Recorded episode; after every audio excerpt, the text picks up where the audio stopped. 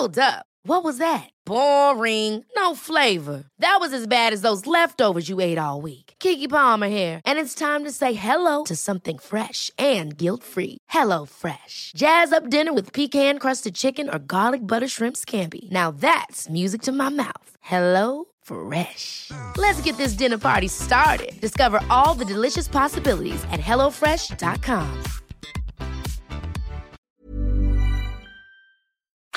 Vamos con Asieli Ramírez, presidenta de la Comisión de Derechos Humanos de la Ciudad de México. Y es que siete de cada diez niños y adolescentes sí quieren clases presenciales. Pues claro, quieren saludar a sus amigos. La encuesta nacional revela que los niños que cursan la primaria son quienes tienen más ganas de regresar a las escuelas, seguidos por los de secundaria y por los de preescolar. Nacieli Ramírez, gracias por estar con nosotros. Bienvenida, muy buenas tardes. Muy buenas tardes, Jesús. No, gracias por invitarme, como siempre. Hoy hay más de 24 mil transmitidos de COVID-19. ¿Hay condiciones para regresar? Por más ganas que tengan los niños de regresar a la escuela. Hay que crearlas. Yo creo que hay, hay que hacerlo. Y creo que además lo que lo que primero que tendríamos que hacer, Jesús, si estás de acuerdo, es no pensar en la escuela como antes de marzo del 2020. O sea, vamos en, el regreso tiene, tiene forzosamente, dadas las condiciones que hay, que ser un regreso diferente y como tú lo dices, con las condiciones necesarias, con la protección necesaria para hacerlo. Yo estoy completamente de acuerdo. O sea, el ciclo escolar va a iniciar. El ciclo escolar. Aquí el debate está en el sentido de si se va a clases presenciales o no. Hoy se quiere regresar a los niños a clases presenciales cuando hoy sí el COVID afecta a los niños.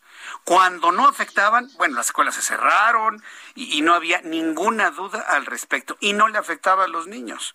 Ahora que ya le afecta a los niños, entonces se quiere abrir las clases presenciales ante el rezago educativo y la falta de éxito del sistema de educación a distancia de la Secretaría de Educación Pública. Como que es el mundo al revés, ¿no, Nayeli Ramírez? No, fíjate que yo creo que inicialmente en todo el mundo eh, hubo una, digamos, las, las, las, las medidas de distanciamiento social se basaron en mucha medida en el cierre de escuelas a nivel mundial. Lo que pasa hoy es que en regiones como Latinoamérica, este cierre ha durado 43 semanas promedio, incluyendo nuestro país, mientras que en otros países, en Asia, en Europa, en el propio África, eh, las semanas han sido menores. Si los niños están regresando porque no es un problema de sumas y restas, Jesús, es un problema de que la escuela también enseña a relacionarse y que se cree, y eso lo están diciendo en UNESCO, UNICEF y en la propia Organización Mundial de la salud, que si no empezamos a hacer cosas para eh, ver la salud en, más allá de eh, el COVID y ver la salud de manera integral y en este caso las, la salud socioemocional, este, vamos a tener consecuencias mucho más graves de las que podemos pensar. Entonces, lo que nosotros decimos es, a ver, al igual que tú abres escalonadamente cosas, tendrías que estar haciendo y pensando eso en las escuelas, al igual que no puedes regresar todo el tiempo, todas las horas y todo mundo porque no hay las condiciones, tienes que crear las condiciones para hacerlo de manera paulatina, pero tienes que hacerlo. Pues sí, o sea, es algo que tenemos que hacer, pero aquí lo que me preocupa es el, tiempo, el timing, como se dice oportunamente. Eh, hay que crear, Nacheli Ramírez, las condiciones, pero este asunto del regreso a clases en el ciclo escolar 2021 y 2022 no se dijo ayer, ¿eh? ni la semana pasada. Lo venimos comentando desde marzo. Desde marzo o abril, cuando los casos de COVID empezaban a descender, ya visualizábamos el regreso a clases, ya se hablaba en ese entonces del abandono de las escuelas, de la vandalización de las escuelas, de la necesidad de que tengan agua, y desde marzo, abril, no se ha hecho nada. Eso es lo que a mí en lo personal me preocupa, que no se ha hecho nada, estoy hablando de las escuelas públicas, por supuesto. ¿Por qué en ese tiempo no se hizo nada cuando ya se visualizaba este regreso inminente a clases? Sí, claro, tú tienes toda la razón. Teníamos y tenemos, teníamos mucho más tiempo para hacerlo. Lo que sí creo que tenemos que empezar a hacer, si no lo hicimos antes, es empezarlo a hacer ahora.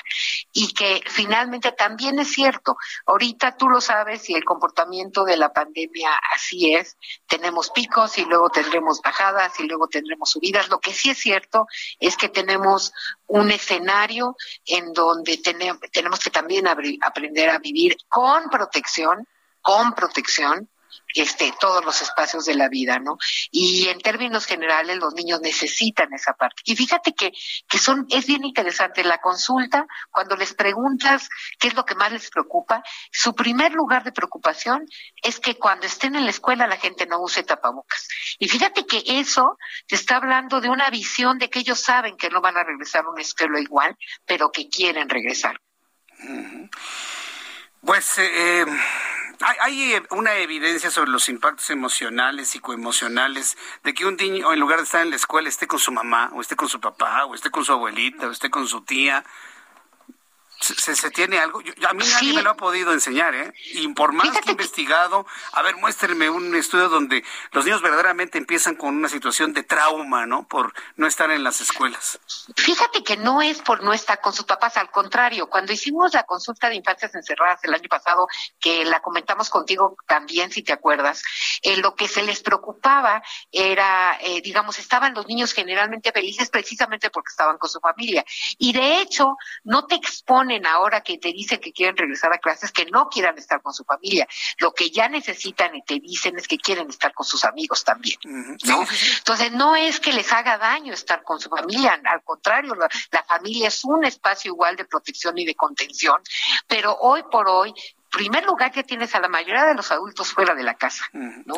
Este, entonces ya básicamente estás hablando de niños que también ahora no, no está la familia como estaba en junio del año pasado, en donde estaban en un entorno familiar que además los hacía súper felices porque tenían a sus dos papás, muchos de ellos ahí, ¿no?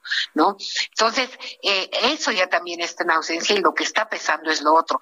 Y cuando tú les preguntas a estos mismos niños, en los que te dijeron que no querían regresar a la escuela, ¿Por qué no quieren regresar? Te contestan dos cosas. Uno, porque tienen miedo de salir de su casa. Y dos, porque quieren seguir usando computadoras. Y creo que eso sí es muy grave porque te está hablando de un impacto ya este socioemocional alrededor de, que te se están acostumbrando a tener el miedo al, a estar fuera y por el otro lado a estar más bien ensimismados con estas pantallas. Sí, no, pero ahí sí no estoy de acuerdo en nada ¿eh? con usted, Nayeli Ramírez, en nada. Eh, no, no, eso es lo que dijeron. No, no, bueno pero no podemos satanizar la tecnología y no podemos satanizar el Internet. Que los padres de familia utilicen estos aparatos como nanas, como antiguamente era la televisión una nana con los dibujos animados, esa es una responsabilidad también de las familias. Pero no podemos satanizar, no podemos satanizar la tecnología, ¿no? Y los avances. Es más, muchos niños, inclusive de escuelas o sistemas públicos, se, se educan a través del Internet y es a través del Internet donde se ha desarrollado una gran capacidad autodidacta. No creo que No, estoy de acuerdo contigo, estoy de acuerdo contigo, pero también es cierto que sustituir eso con la parte de las relaciones es peligroso. Ah, bueno, sí, eh, en eso también. Es decir, en esta ¿Estás discusión, de acuerdo? Estoy de acuerdo contigo, ¿eh? ¿eh? tienen, razón, yo estoy de acuerdo. Ahora, hoy en el Heraldo Televisión, mis compañeros reporteros se fueron a hacer una, un sondeo rápido, ¿no? Con las personas que encontraban padres de familia. Yo creo que en esta discusión, más que estar preocupados por el estado de ánimo del presidente que quiere las cosas como él quiere, yo creo que tenemos que poner a las familias en el centro. Y los padres de familia que nos contestaron nos decían que ellos prefieren, una señora nos dijo, yo prefiero ver a mis hijos en la casa que en el panteón. O sea, cuando uno detecta a los padres de familia ese nivel de preocupación de qué va a pasar en las escuelas, yo creo que hay que ponerlos en el centro de la, de la discusión a las familias. Ayer lo decía la secretaria de Educación Pública, con todo respeto a la voluntad de lo que digan las familias el regreso presencial a clases, porque es una necesidad, no una necedad. Yo me quedo con lo que dijo la secretaria ayer. Ya hoy su discurso fue distinto, pero el de ayer me parece que coloca en el centro de esta decisión a las familias mexicanas. ¿Qué opina usted, Nayeli? Que lo tiene que colocar es una corresponsabilidad, ¿no? Este, en la parte de la protección de niñas, niños y adolescentes es una corresponsabilidad con las familias, con el Estado y con todos nosotros. Pero también es cierto, y te, y te va el dato, tú lo mismo lo estás diciendo, están incrementándose el, el, número de contagios y el número de niñas, niños y adolescentes enfermos de COVID. Y no hay escuela, los están sacando a la calle sin protección. Hagamos que la escuela sí las tenga. Sí, pero es, es diferente porque finalmente en un salón de clases están encerrados, sin contar el recreo, la entrada y la salida, entre siete y ocho horas. Y muchos de esos niños utilizan transporte público. Y en el transporte público es donde se está dando el mayor contagio. Van a llegar a las escuelas y entre sus compañeros se van a contagiar todo. Yo soy papá. Yo sé que inclusive antes del, del COVID se contagiaban que de catarro, que del estómago, que de las, el sarampión. Si de por sí en las escuelas ya otras enfermedades se contagian, no quiero pensar qué es lo que va a pasar con el COVID. Con esto, la mayoría de los niños se trasladan en transporte público a sus escuelas y se van a llevar todo el contagio del transporte público a sus salones de clase, Nayeli. No, esperemos que no. No, este, no, no, no, no esperarlo. Yo, yo, estoy haciendo una descripción de lo que puede ocurrir con toda lógica. Sí, pero lo que pasa es que los están sacando de todos modos en el transporte. No, lo que aquí mi punto es que también hay que dimensionar que lo que lo que tú dices, la gran agenda es cómo adecuamos y no pensar que vamos a regresar lo que lo que yo te decía, ocho horas, ni siquiera cinco horas a la escuela. ¿no? Este va a tener que ser con horarios diferentes, con, con terminaciones diferentes. Está, a ver, y tenemos un montón de experiencias en México, en San Luis Potosí, en Jalisco, por ejemplo, que estuvieron ya en clases en la última parte del periodo escolar pasado, que eh, resultaron exitosas. Pues esperemos, yo lo único que busco con estas reflexiones, y sobre todo cuando platico con quienes dicen que es importante regresar, yo no digo que no sea importante, es que no tengamos que dar un paso atrás en el camino y que ante el incremento de los casos de COVID en los niños y situaciones graves se tenga que anunciar el cierre de las escuelas. mejor actuemos desde este momento, pensemos un regreso en el segundo semestre, limpiemos las escuelas, adecuémoslas, pongámosle agua, Hoy hablamos de, gel cuando en hay escuelas que no tienen ni agua corriente. Entonces, yo pienso que primero es lo primero, ¿no? Este, Nayeli Ramírez. Sí, tener las previsiones y armarnos bien. Estoy de acuerdo contigo. Jesús. Este, bueno, le deseo mucho éxito en su calidad de presidenta de la Comisión de los Derechos Humanos del Congreso de la Ciudad de México. Vamos a tener oportunidades de seguir platicando.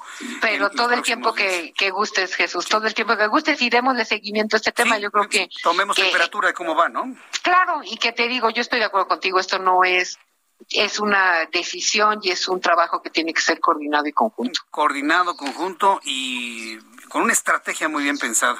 Bueno, pues muchísimas gracias, Nayeli Ramírez. Cuídate mucho, Jesús. Igualmente. Muy, ah, muy, buenas tardes a ti y a tu auditorio. Buenas tardes.